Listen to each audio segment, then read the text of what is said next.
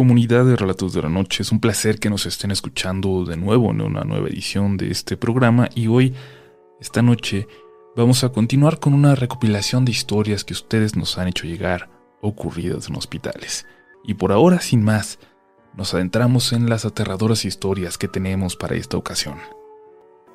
Estás escuchando Relatos de la Noche.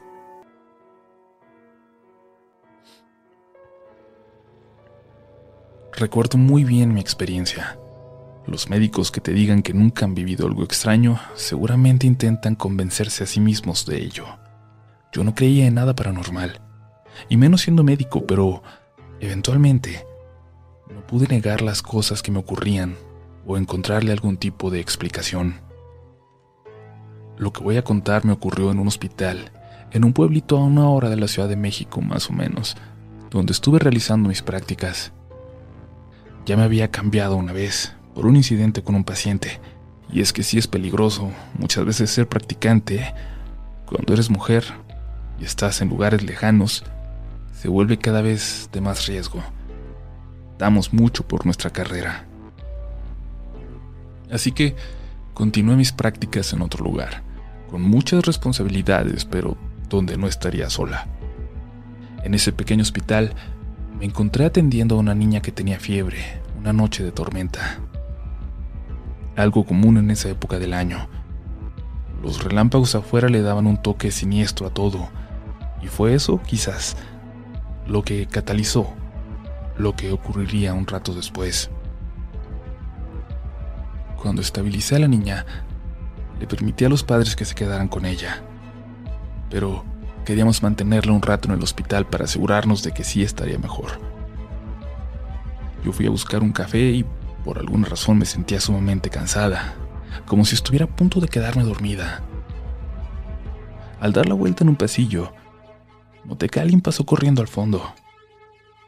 Me preocupé porque, aunque solo fue una silueta que pude ver por un instante, no pude dejar de notar que estaba lleno de sangre por todo el cuerpo así que me apresuré hacia ese pasillo, pero no había nadie. Tampoco algún lugar donde alguna persona pudiera haberse escondido. Regresé por mi café y me lo preparé ya algo nerviosa. Sentí de alguna forma la mirada de alguien justo en esa dirección de la que acababa de volver. Y cuando volteé, no pude ni pensar cuando vi que un hombre lleno de sangre corría hacia mí. Sus ojos parecían salirse de sus cuencas, llenos de dolor o de horror. Su cuerpo parecía haber pasado por un accidente horrendo. Sus manos ni siquiera tenían los dedos completos. Era, aún para mí, una imagen aterradora. Solo cerré los ojos y él pasó de largo, hacia la salida del hospital, hacia la tormenta. Corrí hasta encontrar a una enfermera que intentó calmarme, cuando le expliqué lo que vi, me dijo que era uno de esos habitantes del hospital a quien tenía que acostumbrarme. Un fantasma que muchos veían desde los 90. Ya no quedaba nadie que supiera la historia o el origen. Era solo una aparición que aprendieron a aceptar las noches de lluvia. Nunca lo vi de nuevo tampoco los otros múltiples fantasmas de los que me llegaron a contar. Sin embargo, ese recuerdo sigue siendo tan aterrador como en el momento en que ocurrió.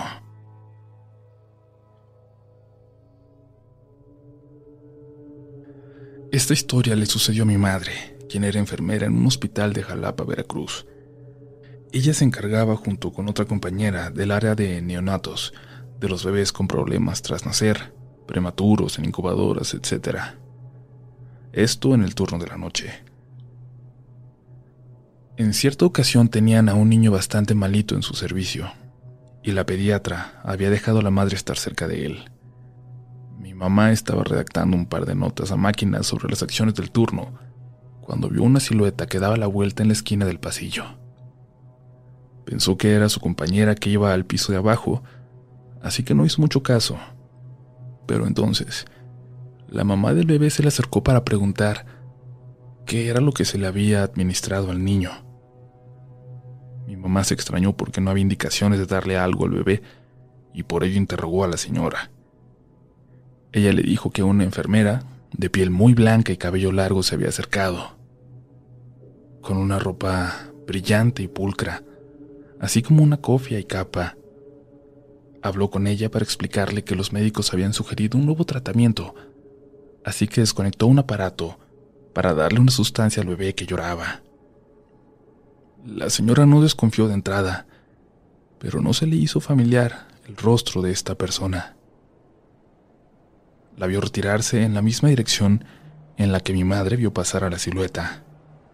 Curiosamente, la presencia no hacía ruido al caminar, pero le dio mucho frío una vez que se retiró en la dirección donde estaba mi madre escribiendo en su escritorio.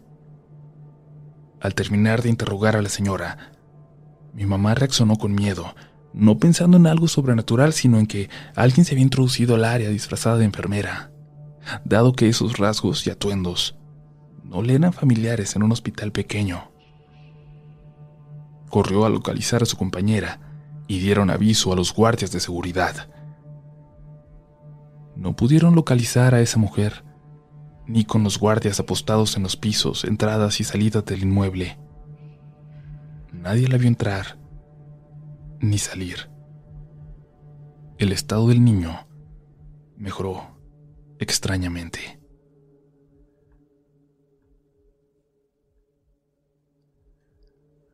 Quiero compartir con ustedes una situación que me sucedió hace algunos años. Soy médico y esto haría pensar que somos personas que tratamos de darle una explicación científica a todo, pero en los hospitales llegan a presentarse todo tipo de situaciones que hacen difícil tener una justificación científica. Trabajaba en un hospital privado al sur de la ciudad. Mi especialidad es el manejo de heridas crónicas, por lo que veo muchas personas con depresión y angustia por sus estados de salud. Hace unos años me visitó un amigo médico quien tenía una enfermedad hereditaria que ocasionaba que su médula espinal se fuera deteriorando al punto de que ya no caminaba. Dependía de una silla de ruedas. Había sido operado en varias ocasiones de los riñones y además tenía cáncer de colon, por lo que le habían hecho una resección intestinal, es decir, le habían retirado una porción del intestino. Con esto podrán imaginar un poco el estado emocional que presentaba. Pero a pesar de todo eso, él trataba de mantenerse activo y laborando hasta donde su energía y su cuerpo se lo permitían. Incluso había mandado modificar su auto de tal manera que él lo conducía, siempre acompañado de sus enfermeros que lo cuidaban. Él acudió conmigo por unas úlceras, las cuales estaban mejorando. Durante las curaciones, platicábamos de sus anécdotas, de sus viajes, de su familia. Pero en algunas ocasiones llegamos a hablar de la muerte, del miedo a esta. Debo decirles que él no le temía a morir, estaba consciente de que eso sucedería y no le preocupaba. Lo que le daba vueltas en la cabeza era el por qué seguía vivo en sus condiciones. ¿Por qué seguir vivo si no era autosuficiente? ¿Por qué seguir vivo con esa calidad de vida? Así, transcurrieron algunos meses. Él mejorando de las lesiones, muy animado, al grado de planear una escapada a la playa con todos sus amigos y sus enfermeros que siempre estaban cuidando de él pero tuvo una recaída en su estado de salud a consecuencia de una metástasis. Esto implicaba más cirugías, más quimioterapia, más radioterapia, y él ya estaba cansado de eso. Es muy difícil entender todo lo que implica estar enfermo y ver que tus posibilidades de recuperación son pocas. Finalmente, después de poco tiempo, falleció. Se encontraba tan deprimido que él decidió morir. Ya no podía ni siquiera luchar. No fue posible despedirnos en vida. No por falta de tiempo, sino por lo difícil que esto resultaba. En las últimas semanas antes de su muerte preferíamos contar chistes o hacer bromas de cualquier cosa antes que hablar de ello. Poco tiempo después de su muerte comencé a recibir comentarios de pacientes de que veían a un hombre en una silla de ruedas. Siempre lo veían de espaldas o de lado, describían a mi amigo cuando muchos de ellos no lo habían conocido. Incluso algunos comentaban que al llegar, lo encontraban en la entrada del consultorio y lo saludaban y él respondía con una sonrisa. Yo jamás lo vi, pero mis compañeros me decían que de reojo llegaron a verlo en el consultorio cuando yo me encontraba ahí.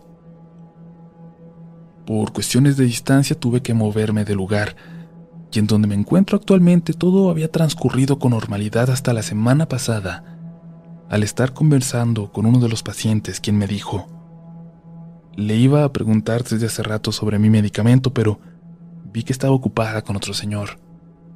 Yo le pregunté que cuál, señor, ya que yo me encontraba sola en el consultorio, y me respondió, el señor de la silla de ruedas. No le tomé mucha importancia en ese momento, pero ya he recibido dos comentarios más de otras personas que describen a mi amigo. Él fue mi maestro, pero también mi amigo y creo firmemente que los verdaderos amigos perduran y están en los momentos difíciles. Y él, hasta el día de hoy, está conmigo cuando lo necesito.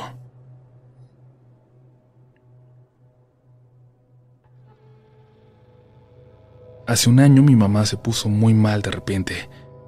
Le dieron dolores en la mitad de la noche y la tuve que llevar a emergencias en el hospital del Seguro Social que tenemos aquí cerca. Gracias a Dios no era grave, más allá del dolor, pero sí la dejarían ahí un rato para intentar calmárselo. Yo no podía hacer nada, ni me dejaron permanecer a su lado, así que me mandaron a una sala de espera. Para mi sorpresa estaba sola. Era de madrugada, pero esos lugares siempre suelen estar llenos sin importar la hora. Agradecí la suerte, sin embargo, y me acosté para intentar dormir. En eso escuché que alguien más llegó a la sala y se sentó muy cerca. Yo estaba demasiado cansado y ese no es un buen lugar para convivir o meterse en los problemas de los demás, así que fingí no darme cuenta y seguí con los ojos cerrados. Pero la persona a mi lado comenzó a llorar fue entonces cuando me di cuenta de que era una mujer. Comenzó a sollozar y luego a llorar más fuerte. Yo no quise abrir los ojos, no quería que me viera, que pensara que estaba de chismoso, y entonces su llanto se volvió un grito de dolor. Y yo no soporté más. Abrí los ojos para ver cómo estaba, pero ya no la vi, y me preocupó que hubiera salido corriendo algo malo le hubiera pasado. Caminé un poco hacia adentro y le hablé a un enfermero que pasaba por ahí llevando una camilla vacía. Le dije que había una señora en la sala de espera que parecía que se había puesto muy mal. Ah, sí. ¿Cómo era? me preguntó.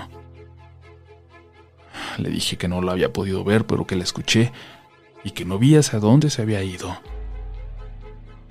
Sí, ahorita voy a revisar.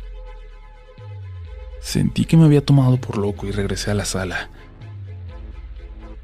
La sentí mucho más fría, mucho más triste. Así que me dirigí a la salida. Necesitaba aire fresco. Para mi sorpresa, en la parte de afuera, había cuatro personas dispersas unas de otras, como esperando ahí por noticias de sus enfermos. Luego de un rato, un señor me ofreció un café. Este señor fue el que me platicó que todos habían escuchado ya ese llanto y que no era raro que se escuchara en esa salida de espera. Un llanto que flotaba en el aire, sin rastros de quién lo provocaba, como si fuera un grito de dolor que se quedó congelado en el tiempo. Hola a todos. Soy enfermera de un hospital particular.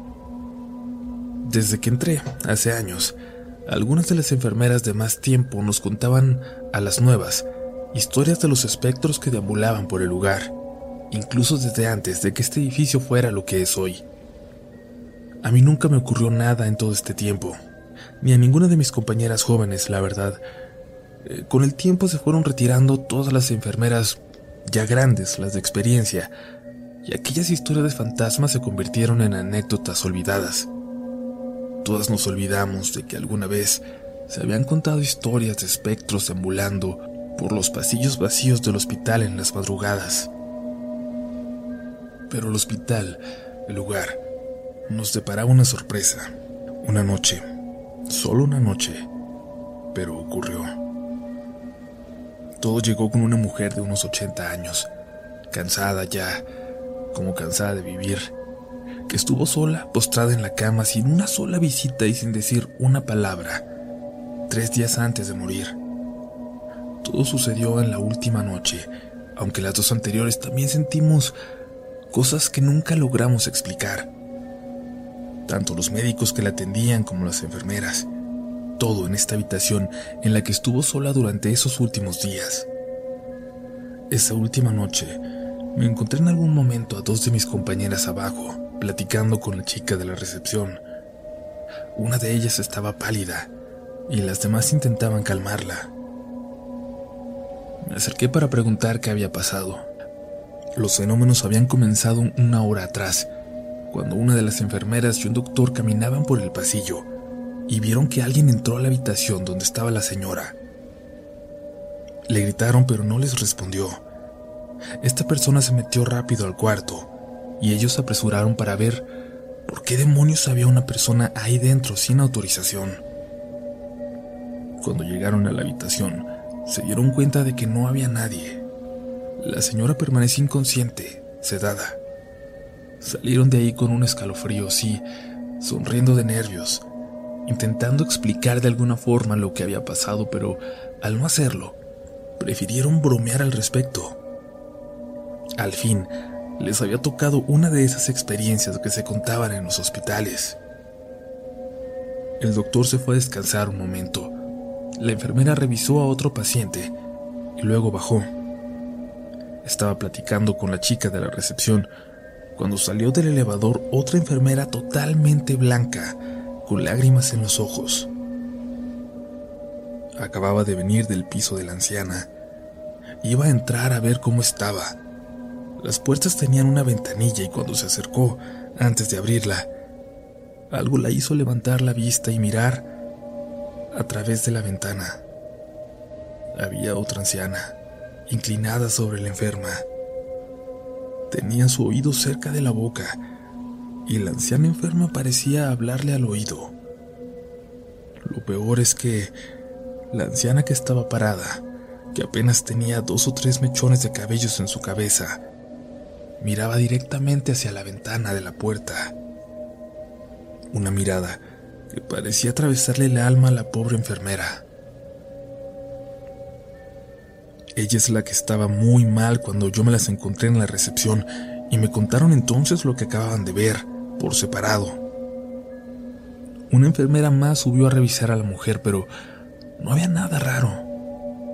Era muy extraño, creíamos, que durante tanto tiempo nadie hubiera vivido ningún suceso inexplicable en el hospital y que esa noche, con una separación de tan solo unos minutos entre ambos sucesos, tres personas hubieran presenciado algo paranormal. Entre todas las personas del turno hubo entonces un ambiente raro, aunque era una noche más tranquila quizás de lo normal en el lugar. Hasta Lupita, la señora que limpiaba, le pidió a alguien que estuviera ahí porque no quería pasar a solas por ese piso. Pero nos dieron las 5 de la mañana y ya no había pasado nada. Si le soy sincera, yo ya estaba lista para platicarle a mi esposo al llegar a casa todo lo ocurrido esta noche, algo animada porque por fin tendría algo interesante y no triste para contar. Cuando nos sorprendió el grito desgarrador de una mujer que venía precisamente de esa habitación. Cuando nos acercamos vimos correr a Lupita, que hizo como si no existiéramos y siguió de largo hasta las escaleras. Abajo un guardia la calmó y cuando la atendimos porque se le subió la presión, por fin nos pudo contar qué fue lo que vio. Ya casi se había olvidado de los sucesos de la noche cuando se estaba preparando para salir. Pasó por aquella habitación y escuchó un ruido dentro. aunque no tenía que hacerlo, no le correspondía, y si estaba preocupada en realidad tenía que llamar a una enfermera. Por alguna razón, abrió la puerta. No se asomó antes por la ventana. Dice que cuando abrió la puerta vio algo horrible. Una visión que casi la mata, tan solo por el miedo que le provocó. Sobre la señora en la cama, en cuclillas, había una mujer. Una mujer que, según dijo, parecía haber tenido mucho tiempo de muerta. La carne podrida, los ojos vacíos, el pelo hecho pasta como si hubiera tenido sangre seca en la cabeza. Y parecía, parecía estarle comiendo el pecho a la señora. Al menos eso fue lo que ella vio. Cuando fuimos a revisar a la mujer no tenía ni una sola herida, ninguna marca, pero sus signos vitales sí, ya eran casi imperceptibles. Murió poco después. No le platiqué nada a mi esposo ese día. Pasaron meses para que lo pudiéramos hablar. Creo que esta vez es la primera que esta historia se comparte con alguien fuera del hospital. Pero tengan por seguro que estas cosas existen y que pasan más de lo que uno cree. Nunca supe más acerca de la historia de esta señora y de esas cosas que vinieron con ella al hospital.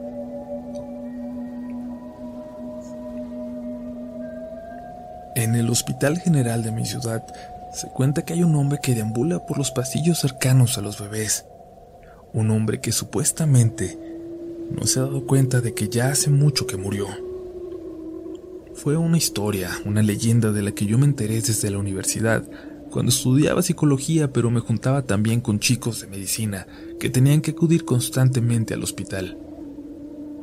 Años más tarde, una de mis primas estudió medicina e hizo parte de su internado ahí, en el Hospital General.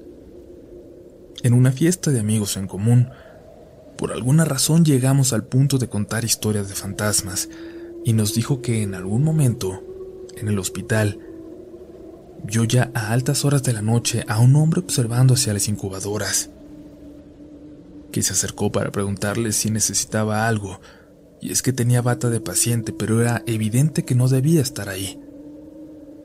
Conforme se acercaba, la figura se fue haciendo borrosa, borrosa de una forma muy poco usual, y ella como primera reacción se tomó los lentes para limpiarlos, y es que prácticamente no veía nada sin ellos. Cuando se los quitó, escuchó cómo el señor caminaba, y levantó la vista aún sin ellos para ver que la figura se acercaba a la puerta a unos cuantos pasos de donde estaba parada le pidió que se detuviera y se volvió a acomodar los anteojos. Como por arte de magia, al ponérselos, el hombre había desaparecido. Corrió a asomarse hacia las incubadoras, pero no había nada, y al correr a contárselo a alguien, se dio cuenta de que acababa de ver al famoso fantasma que rondaba el hospital. Luego se sorprendió al saber que incluso yo ya sabía de sus constantes apariciones. Lo que me parece verdaderamente increíble es cómo todos ahí han ido acostumbrándose a toparse con él en algún momento de la noche.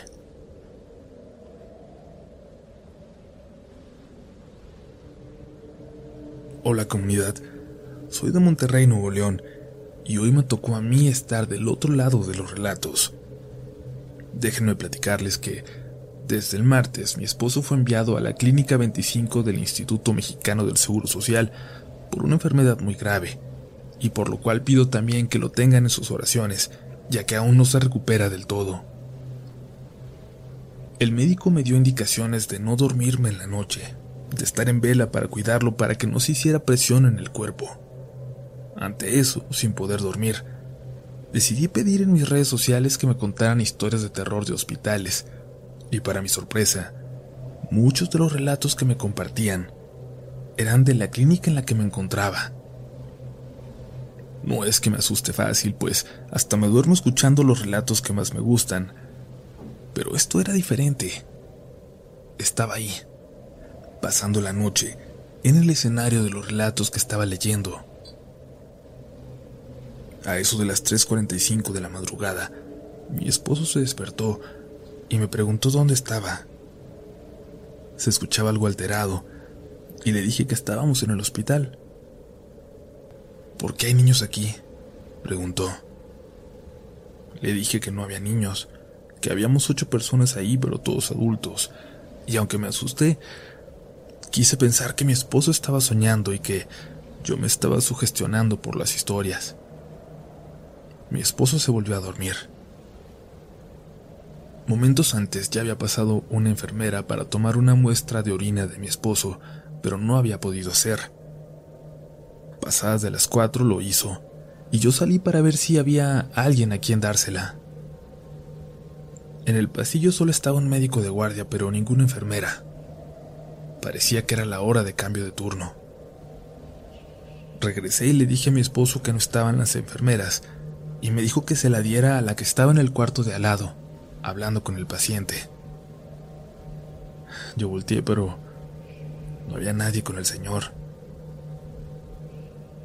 No hay ninguna enfermera ahí, Carlos. Claro que sí. Está hablando con él. Mírala. Me dijo. Pero yo no vi nada. Aunque sí escuché al señor hablando solo. Luego Carlos dijo, Ok, gracias. Y yo lo miré y le pregunté qué pasaba. ¿No escuchaste? me dijo. Dice que vayas a dejar la prueba. Yo en ese momento pensé que él estaba más dormido que despierto. Pensé que estaba soñando de alguna forma, pero con algo de angustia. Fui con el señor de al lado. Disculpe, señor. ¿Hay una enfermera aquí? ¿Cómo? ¿No la vio? Me preguntó muy extrañado. Acaba de salir ahora que estaba entrando usted. Me dijo que no iba a desayunar porque me van a mandar a cirugía. Yo me quedé helada y solo me regresé con mi esposo y me senté junto a su cama. A las 5 de la mañana llegaron las enfermeras. Fueron con el paciente de al lado y le dijeron que lo iban a llevar a cirugía.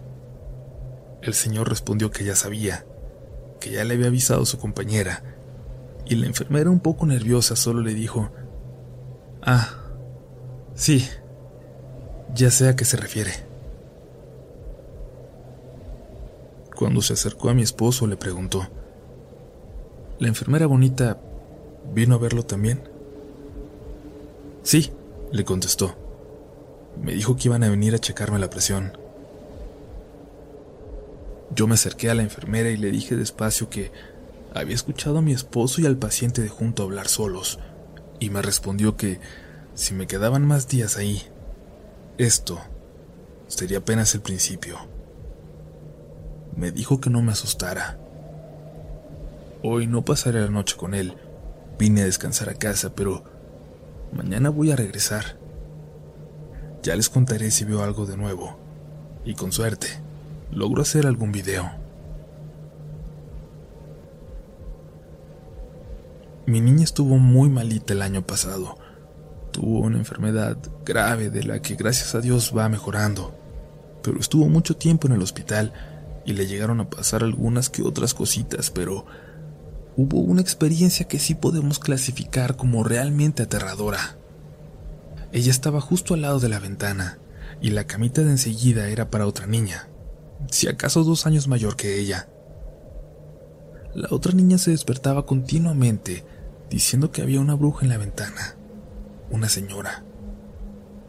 A todos nos tocó intentar calmar a la niña, hasta mi hija en alguna ocasión, explicándole que no había nadie. Era un cuarto piso, así que era obvio que no vio a alguien que iba pasando ni nada por el estilo. Lamentablemente, esta niña no aguantó con su enfermedad y falleció.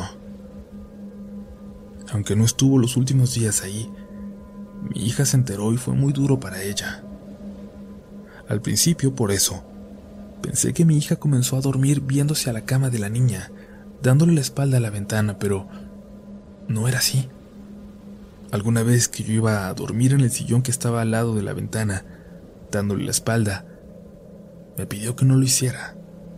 Me dijo que me moviera de ahí, que no durmiera tan cerca de la ventana y le pregunté por qué y ella solo me dijo que porque soñaba que había una persona ahí, que la sentía.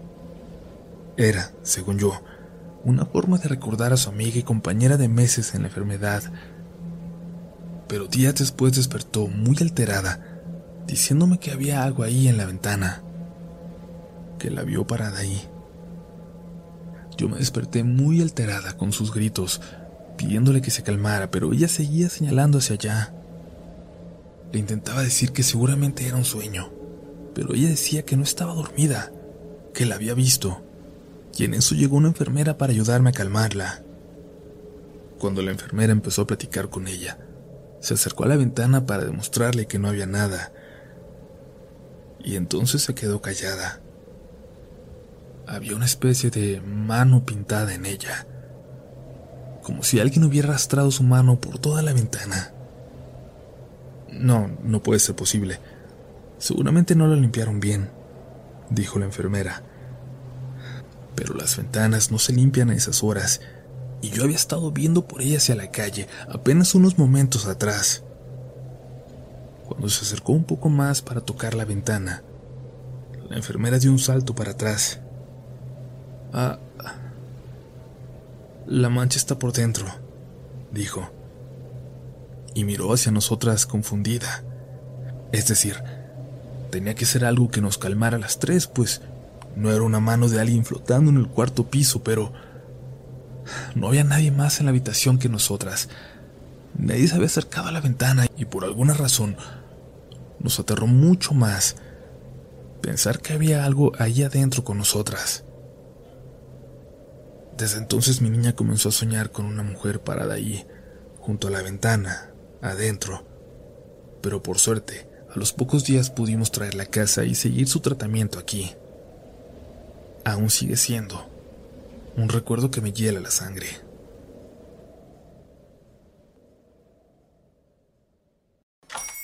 Hola, buenos días, mi pana. Buenos días, bienvenido a Sherwin Williams. ¡Ey! ¿Qué onda, compadre? ¿Qué onda? Ya tengo lista la pintura que ordenaste en el ProPlus app. Con más de 6.000 representantes en nuestras tiendas listos para atenderte en tu idioma y beneficios para contratistas que encontrarás en aliadopro.com. En Sherwin Williams somos el aliado del PRO. Hello, it is Ryan, and I was on a flight the other day playing one of my favorite social spin slot games on chumbacasino.com. I looked over the person sitting next to me, and you know what they were doing? They were also playing Chumba Casino. Coincidence? I think not. Everybody's loving having fun with it. Chumba Casino is home to hundreds of casino style games that you can play for free anytime, anywhere, even at 30,000 feet. So sign up now at chumbacasino.com to claim your free welcome bonus. That's chumbacasino.com and live the Chumba life. No purchase necessary. VGW Void were prohibited by law. See terms and conditions. 18 plus.